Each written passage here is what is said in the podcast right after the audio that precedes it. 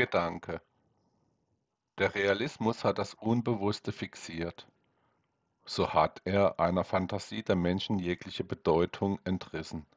Das Nichts hat bei uns um sich gegriffen und seinen Bereich vergrößert. Da ist mit einem Mal der aufgeklärte Mensch vor dem durch ihn geschaffenen Fluch geflohen. Was er wahrgemacht hat, ist der Bodensatz menschlicher Ideologie geworden.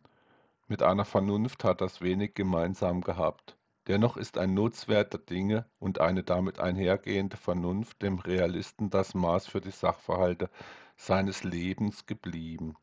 Da hat er versagt und alles verloren. Was er aufgegeben hat, ist bereits allen Menschen entrissen worden. Da ist es Tag geworden und man hat gesehen, wie sehr doch alles bei uns im Argen liegt.